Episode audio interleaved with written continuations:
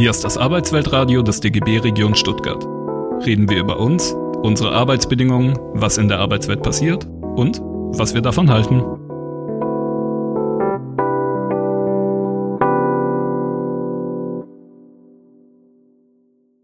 Liebe Kolleginnen und Kollegen, ich bin froh, dass ich heute hier in Stuttgart zu euch sprechen darf. Unser Motto lautet ungebrochen solidarisch. Da wird vielleicht von vielen gefragt, was hat das zu bedeuten? Was soll das heißen? Was will der Deutsche Gewerkschaftsbund damit sagen? Ich will einige Antworten versuchen darauf zu geben.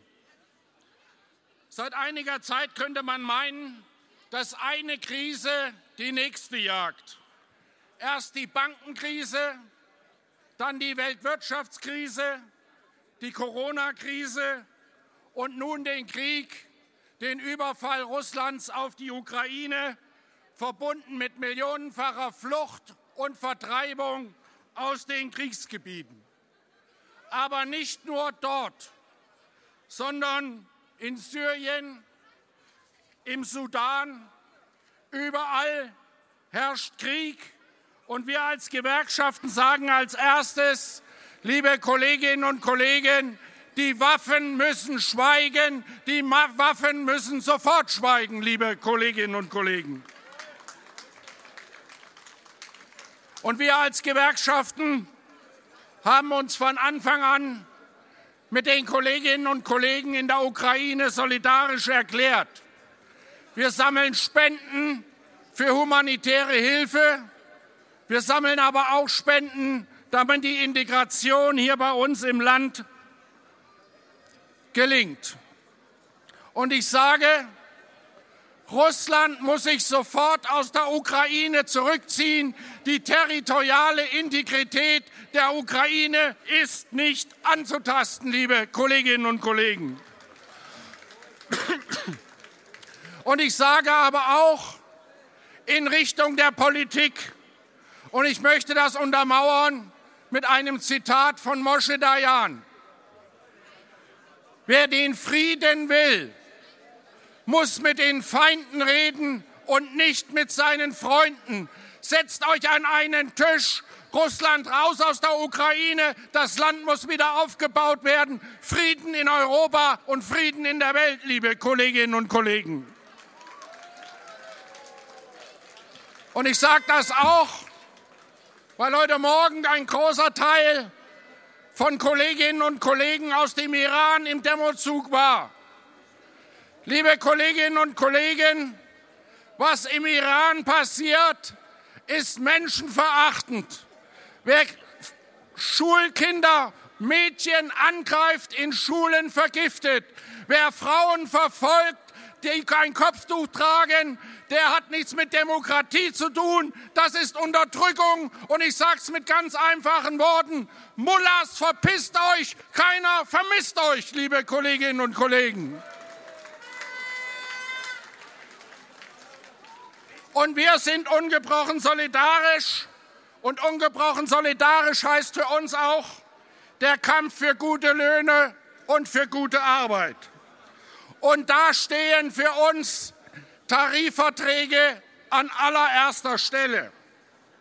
Wir sind solidarisch mit den Menschen, die am Ende des Monats nicht mehr wissen, wie sie sich ernähren sollen. Und wir sind solidarisch mit den Menschen, die darum kämpfen, dass es gute Tarifverträge gibt. Und Solidarität, Solidarität ist die DNA der deutschen Gewerkschaften. Und in diesen schwierigen Zeiten stehen wir an der Seite der, Gewer der kämpfenden Gewerkschaften. Und ich sage auch ganz deutlich, liebe Kolleginnen und Kollegen, wer hat denn im letzten Jahr dafür gesorgt, dass es Entlastungen für uns gab? Was wollten denn die Arbeitgeber? Staatshilfe für ihre Betriebe? Und Steuererleichterungen. Was haben wir gemacht? Wir haben dafür gekämpft, dass es eine Energiepauschale gibt. Leider viel zu spät für Rentnerinnen und Rentner. Wir haben dafür gekämpft, dass es eine Energiepreisbremse gibt, eine Strompreisbremse und eine Gaspreisbremse. Das ist der Verdienst der Gewerkschaften in Deutschland und nicht der großmäuligen Arbeitgeber, die außer Steuersenkung nichts auf der Pfanne haben, liebe Kolleginnen und Kollegen. Und ja, eben ist beschrieben worden, wie die Situation bei den Wohnungen ist. Deshalb haben wir uns auch dafür eingesetzt, dass das Wohngeld für mehr Bürgerinnen und Bürger gezahlt wird. Zukünftig für zwei Millionen statt für 600.000. Und wir haben uns dafür eingesetzt, dass das Kindergeld erhöht wird. Kinder sind unsere Zukunft, dann dürfen sie auch Geld kosten, liebe Kolleginnen und Kollegen. Ja, der eine oder andere sagt, Jetzt streiken die Gewerkschaften zu viel. Liebe Kolleginnen und Kollegen, wir haben erfolgreiche Tarifkämpfe geführt. In der Stahlindustrie, in der Chemieindustrie, im öffentlichen Dienst und in der Metall- und Elektroindustrie. Und ich sage hier an die Adresse der Kolleginnen und Kollegen der EVG, wir stehen solidarisch an eurer Seite beim Kampf um 12 Prozent mehr Lohn.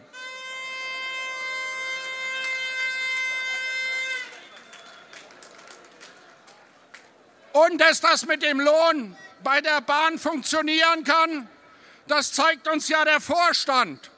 Wer selber seinen Lohn und seine Tantieme um 14 Prozent erhöht, der kann den Beschäftigten nicht erzählen, dass 12 Prozent zu viel sind, liebe Kolleginnen und Kollegen. Und auch die Kolleginnen und Kollegen von Lieferando, die gerade im Tarifkampf sind. Ja, liebe Kolleginnen und Kollegen, ich habe euren Job mal einen Tag in Köln mitgemacht, bin mal einen Tag mitgefahren. Das ist ein Knochenjob, liebe Kolleginnen und Kollegen. Die Menschen werden ausgenutzt bis zum letzten. Und ich sage, die Rider haben 15 Euro Mindestlohn bei Lieferando verdient.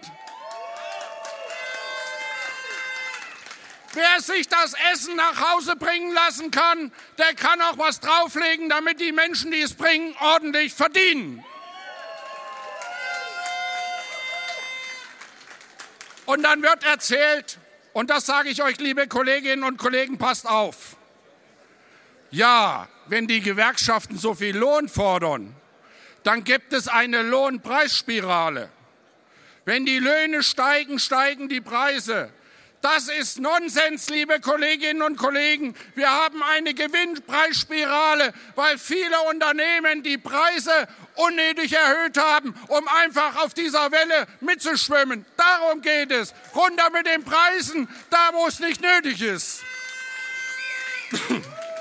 Und jetzt geht es im Juni um die Erhöhung des Mindestlohns. Der hat ja die Bundesrepublik umgebracht. Eine Million Menschen sollten nach Einführung des Mindestlohns mehr arbeitslos werden. Die Betriebe sollten vom Markt verschwinden. Und wir erleben genau das Umgekehrte. 12 Euro Mindestlohn haben keinen Betrieb umgebracht. Und wer jetzt der Meinung ist, jetzt müsste bei der Mindestlohnerhöhung gespart werden, dem sage ich, der ist auf dem falschen Dampfer unterwegs, liebe Kolleginnen und Kollegen. Gerade die Menschen, die für den Mindestlohn arbeiten, sind von der Inflation besonders betroffen. Sie müssen ihr Geld ausgeben für Grundnahrungsmittel und für Heizung, da wo die Preise am meisten gestiegen sind. Und wenn jetzt die Arbeitgeber davon schwadronieren, dass der Mindestlohn ein festgesetzter Staatslohn ist, wenn die Politik sich dazu äußert, dem sage ich, der im einzigsten Staatslohn, den wir als Gewerkschaften kennen, ist ein so niedriger Lohn, dass die Leute aufs Sozialamt gehen müssen und müssen aufstocken. Und das ist der eigentliche Skandal.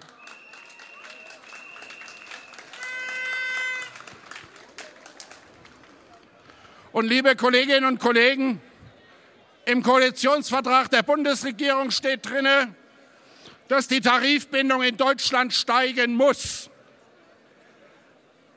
Und das heißt für uns, dass nur noch Betriebe, die tarifgebunden sind, in Zukunft öffentliche Aufträge erhalten dürfen. Das gilt aber auch für die Forschungsförderung und für die europäischen Fördermittel, die Betriebe erhalten. Wer Staatsgeld ausgibt und wer Firmen beauftragt, Bauaufträge abzuwickeln, der hat nicht den billigsten zu nehmen, sondern der hat den zu nehmen, der nach Tarif bezahlt. Kein staatliches Geld für Dumpinglöhne.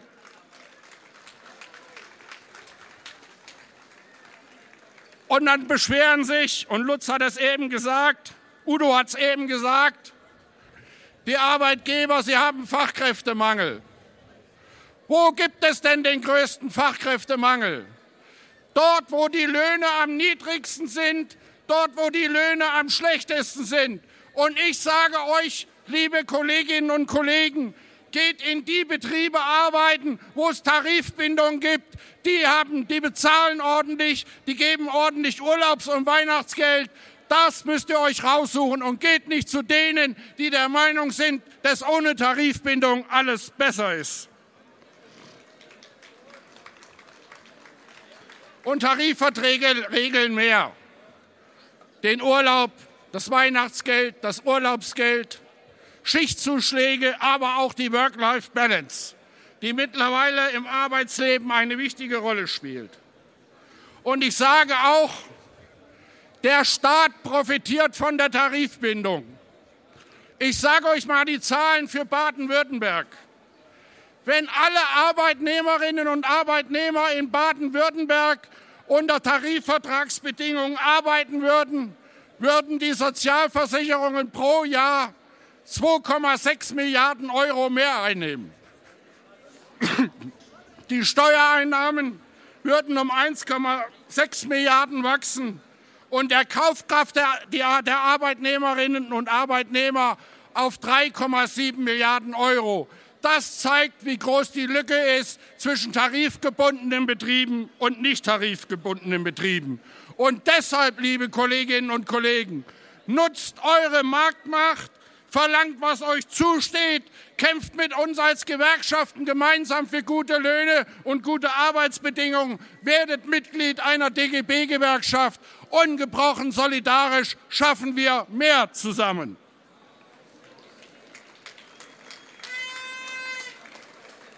Und liebe Kolleginnen und Kollegen, Udo hat es auch gesagt, wir kämpfen nicht für Lohnerhöhungen, damit wir das Geld anschließend an unseren Vermieter überweisen. Wir brauchen bezahlbare Wohnungen und wir brauchen Wohnungen in der Nähe dort, wo die Menschen arbeiten. Die Gewerkschaften die Gewerkschaften haben nicht für Arbeitszeitverkürzung gekämpft, damit die Menschen, weil sie außerhalb von Stuttgart arbeiten, eine Stunde Anfahrtsweg hier in die Stadt haben, sondern sie wollen die Arbeitszeitverkürzung bei ihren Familien genießen. Deshalb schafft bezahlbaren Wohnraum. 30.000 ist für Stuttgart gesagt worden. Wir brauchen 400.000 Wohnungen in Deutschland um mindestens 100.000, die auch bezahlbar sind, liebe Kolleginnen und Kollegen.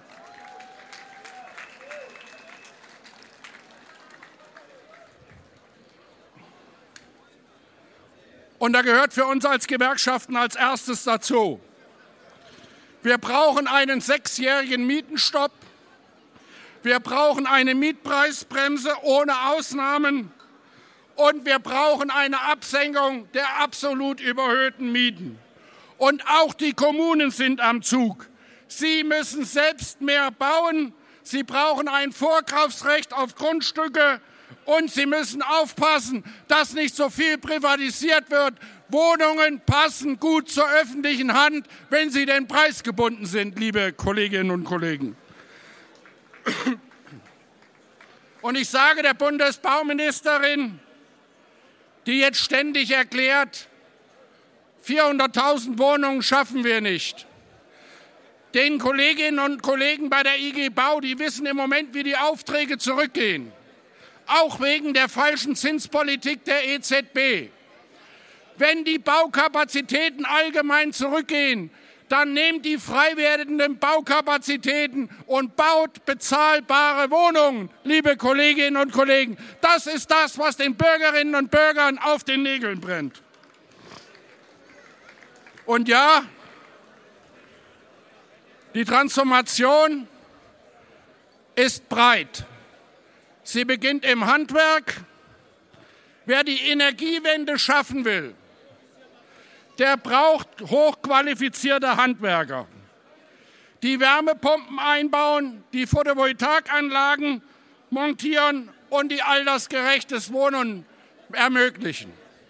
Was wir nicht brauchen, so wie es jetzt einige im Bundeswirtschaftsministerium wollen, ist eine Ausbildung, die drei Monate dauert, damit man Photovoltaikanlagen montieren kann, damit man Wärmepumpen aufstellen kann. Nein, das ist qualifizierte Arbeit und qualifizierte Arbeit braucht eine ordentliche dreijährige Ausbildung, liebe Kolleginnen und Kollegen.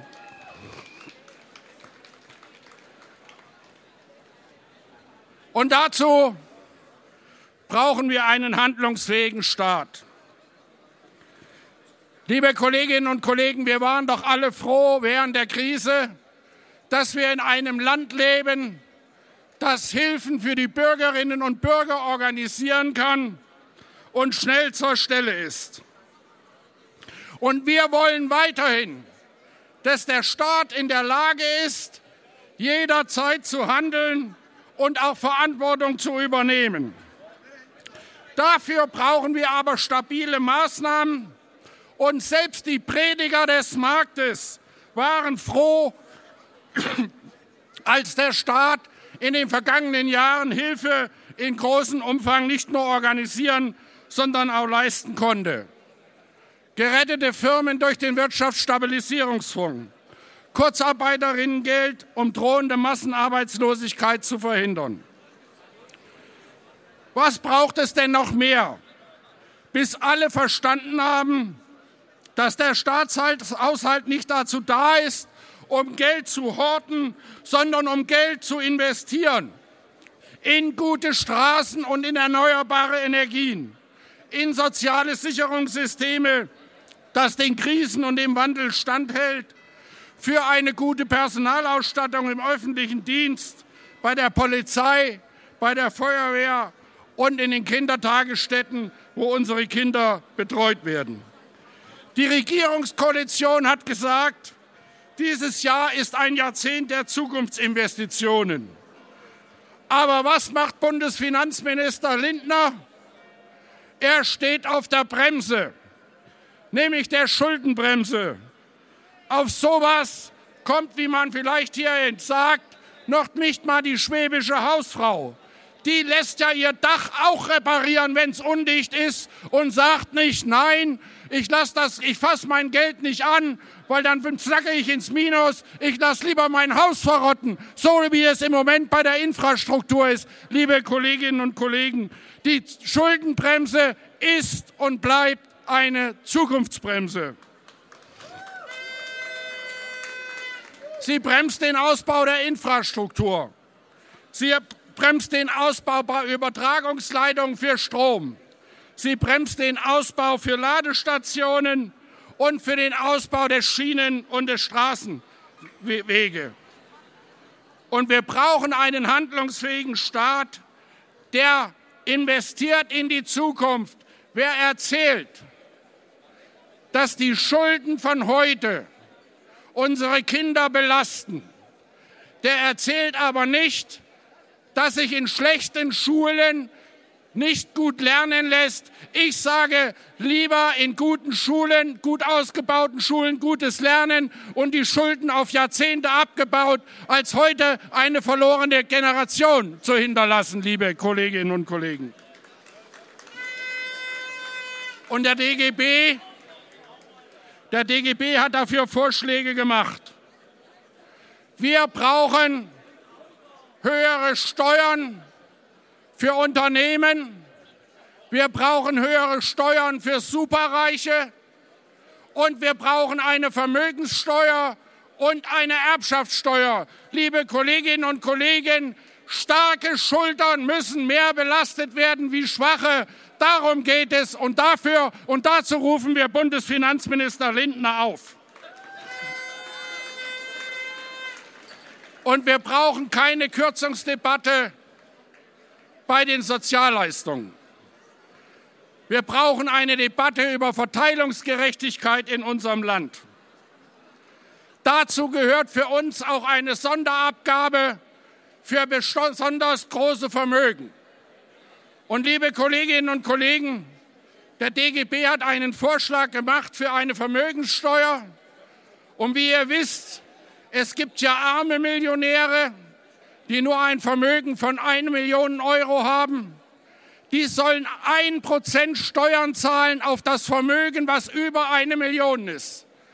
Aber weil wir auch reiche Millionäre haben, fordern wir für diejenigen, die mehr wie 50 Millionen Euro Vermögen haben, eine Vermögensteuer von 1,75 Prozent. Und ich sage denen, das bringt die nicht um. Da müssen sie montags nicht beim Aldi Schlange stehen, weil sie auf die Sonderangebote warten, sondern sie können es sich leisten. Und das Land braucht das Geld für unsere Zukunft. Und was mich am meisten ärgert, liebe Kolleginnen und Kollegen, ist die Debatte um die Kindergrundsicherung. Da schaut man sonntags abends das Fernsehen und dann kriegt man in Talkshows erklärt, wie wichtig die Kinder für die Zukunft unseres Landes sind. Und am Montag erzählen die gleichen Politiker und hier vor allem die der FDP, dass es nicht möglich ist, eine Kindergrundsicherung auf den Weg zu bringen.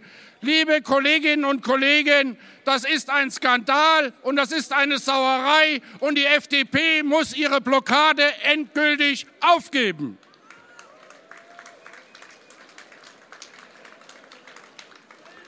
Und liebe Kolleginnen und Kollegen, die Krise ist noch nicht vorbei. Auch wenn einige Energieversorger mittlerweile die Preise senken, stellen wir fest, dass die Entlastungen noch nicht an die Bürgerinnen und Bürger weitergegeben werden. Strom, Gas und Sprit müssen bezahlbar bleiben.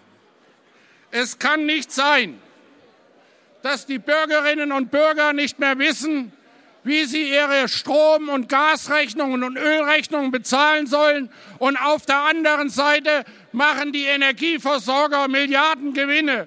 Diese Milliardengewinne bei den Energieversorgern, die gehören abgeschöpft, abgeschöpft und denen gegeben, die nicht wissen, wie sie ihre Energie bezahlen sollen. Und der Umbau der Verkehrsinfrastruktur ist in den letzten Jahren auch auf der Strecke geblieben. Wer will, dass wir 2045 weitestgehend klimaneutral sind, der muss in die Mobilitätswende investieren. In Stuttgart wird viel gebaut. Seit einigen Jahren auch ein neuer Bahnhof. Oder wie ihr ja sagt, habe ich mir sagen lassen, ein neuer Fernwanderweg. Liebe Kolleginnen und Kollegen, die Verkehrsangebote müssen besser werden. Und ich denke, nein, wenn die Deutsche Bahn Streckenvollsperrung auf allen Bahnstrecken Richtung äh, Stuttgart plant, dann braucht es zuerst entsprechende Ersatzangebote für Pendlerinnen und Pendler, Schülerinnen und Schüler, für Rad- und Rollstuhlfahrende, aber auch für Eltern, die mit Kinderwagen unterwegs sind. Da ist die Bahn gefordert, um die Mobilitätswende auch tatsächlich zu schaffen. Und wir brauchen auch hier in Baden-Württemberg, wenn es Verkehrswendeland werden will, bessere Beispiele. Wir brauchen eine belastbare öffentliche Infrastruktur und Bund und Landesregierung stehen hier in der Verantwortung. Städten wie Stuttgart, aber auch den Landkreisen ringsherum muss geholfen werden mit konkreten Finanzierungszusagen, damit sie ihr Verkehrsangebot im öffentlichen Personennahverkehr aufrechterhalten können und ausbauen können. Und da hilft uns keine schwarze Null in der Staatskasse, sondern da helfen uns mutige Investitionen. Und ich mache mal das an einem Beispiel deutlich. In der Schweiz werden pro Kopf, egal ob Kreis oder Kleinkind, pro Jahr 413 Euro in das Schienenverkehr investiert, in den Schienenverkehr investiert. In Deutschland sind das lächerliche 124 Euro. Deshalb haben die Leute mittlerweile Angst, mit der Bahn zu fahren, weil sie nicht mehr wissen, ob sie ankommen. Und das liegt nicht an den Beschäftigten, sondern das liegt daran, dass die Bahn in den letzten Jahrzehnten kaputt gespart worden ist, liebe Kolleginnen und Kollegen.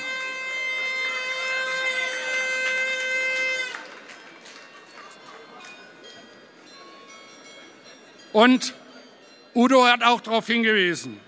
Ja, Baden-Württemberg ist ein Autoland. Und das ist gut so. Die Automobilindustrie hat unser Land und nicht nur Baden-Württemberg nicht nur mobil gemacht, sondern auch nach vorne gebracht. Und die Automobilindustrie steht vor riesigen Herausforderungen. Die Transformation in der Automobilindustrie ist unserer Meinung nach eine gesamtgesellschaftliche Aufgabe.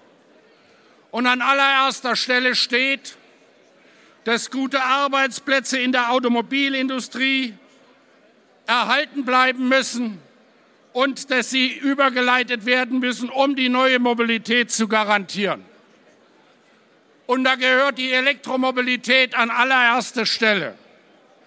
Aber ich sage hier auch, wenn die deutschen Autobauer überwiegend der Meinung sind, dass sie nur noch die höchste Klasse bauen müssen, dann dürft ihr euch nicht wundern, wenn aus dem anderen europäischen Ausland, wenn aus Asien und aus China euch für den Volumenmarkt der Rang abgelaufen wird.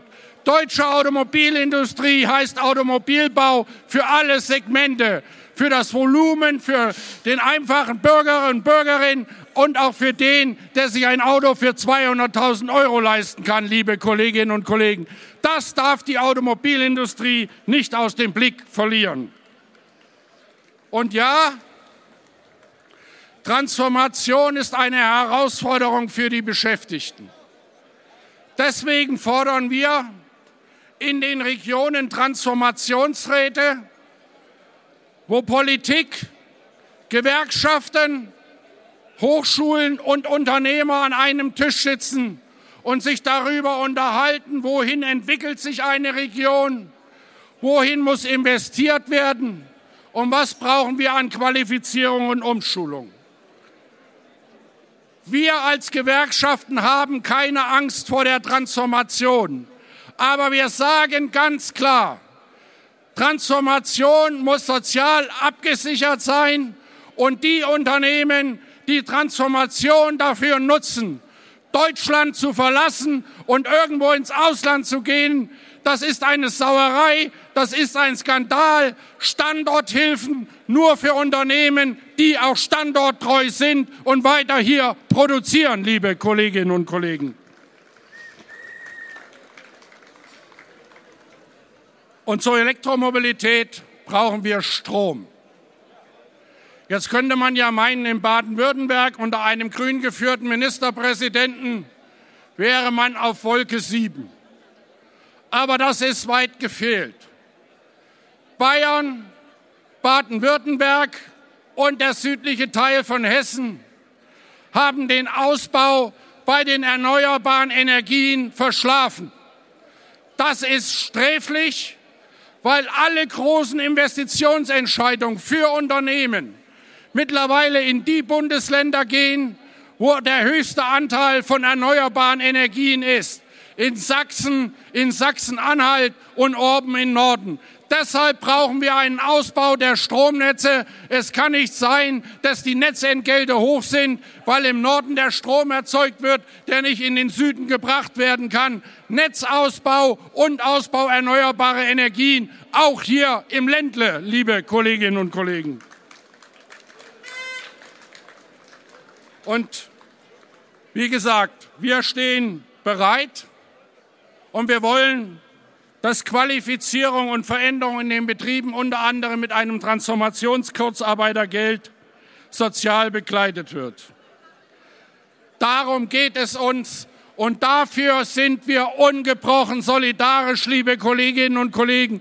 Dafür kämpfen wir Tag und Nacht und wir geben keine Ruhe, bis das in Ordnung gebracht ist. Liebe Kolleginnen und Kollegen, Udo hat es zu Beginn seiner Rede auch gesagt. Morgen, am 2. Mai, jährt sich zum 90. Mal der Tag, als die Nazis in die Gewerkschaftshäuser eingedrungen sind, führende Gewerkschafter verhaftet haben, führende Gewerkschafter ermordet haben und in die Konzentrationslager gesteckt haben. Das Geld der deutschen Gewerkschaften wurde beschlagnahmt und daraus wurde die Kraft durch Freudefabrik in Wolfsburg gebaut. Das ist der Gründungsmythos von VW. Es war das Geld der deutschen Gewerkschaften, mit dem auf einem Acker bei Wolfsburg eine neue Autofabrik gebaut worden ist. Und wir haben den Tag in Erinnerung in der Erinnerung um die tapferen Männer und Frauen, die für Freiheit, Demokratie und gegen Repressalien gekämpft haben und dafür Folter und Tod auf sich genommen haben. Das haben wir nicht vergessen, liebe Kolleginnen und Kollegen. Und das ist auch die DNA der Gewerkschaften. Und ich sage es hier ganz deutlich. Wir kämpfen fast jedes Wochenende irgendwo in Deutschland gegen die neuen Nazis, diejenigen, die meinen, sie haben einfache Lösungen für schwierige Fragen. Das ist die Lehre aus dem 2. Mai. Wir kämpfen als Gewerkschaften gegen die Faschisten auf den Straßen und gegen die Faschisten in den Parlamenten, liebe Kolleginnen und Kollegen. Lasst uns das auch in Zukunft so tun. Uns verpflichtet Solidarität. Deshalb sind wir ungebrochen solidarisch. Deshalb handeln wir gegen Rassismus, Intoleranz und Rechtsextremismus.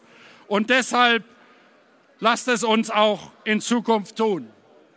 Ich darf mich bei euch für eure Aufmerksamkeit bedanken und wünsche euch einen schönen 1. Mai. Glück auf!